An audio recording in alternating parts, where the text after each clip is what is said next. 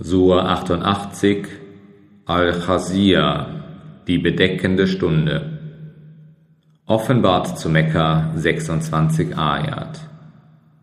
Im Namen Allahs, des Allerbarmers, des Barmherzigen, hat die Geschichte der Al-Khazir dich erreicht?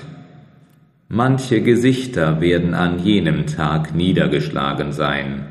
Sie werden sich plagen und abmühen, sie werden in einem heißen Feuer brennen, sie werden aus einer kochend heißen Quelle trinken, für sie wird es keine andere Speise geben außer Dornsträuchern, die weder nähren noch Hunger stillen. Und manche Gesichter werden an jenem Tage fröhlich sein, wohl zufrieden mit ihrer Mühe in einem hohen Garten, in dem sie kein Geschwätz hören, in dem eine strömende Quelle ist, in dem es erhöhte Ruhebetten gibt und bereitgestellte Becher und aufgereihte Kissen und ausgebreitete Teppiche.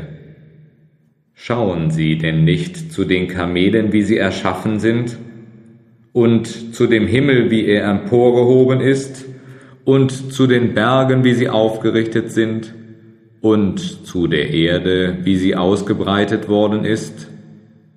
So ermahne, denn du bist wahrlich ein Ermahner, du hast aber keine Macht über sie.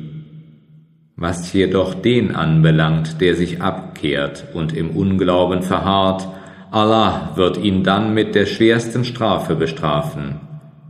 Zu uns ist ihre Heimkehr. Alsdann obliegt es uns, mit ihnen abzurechnen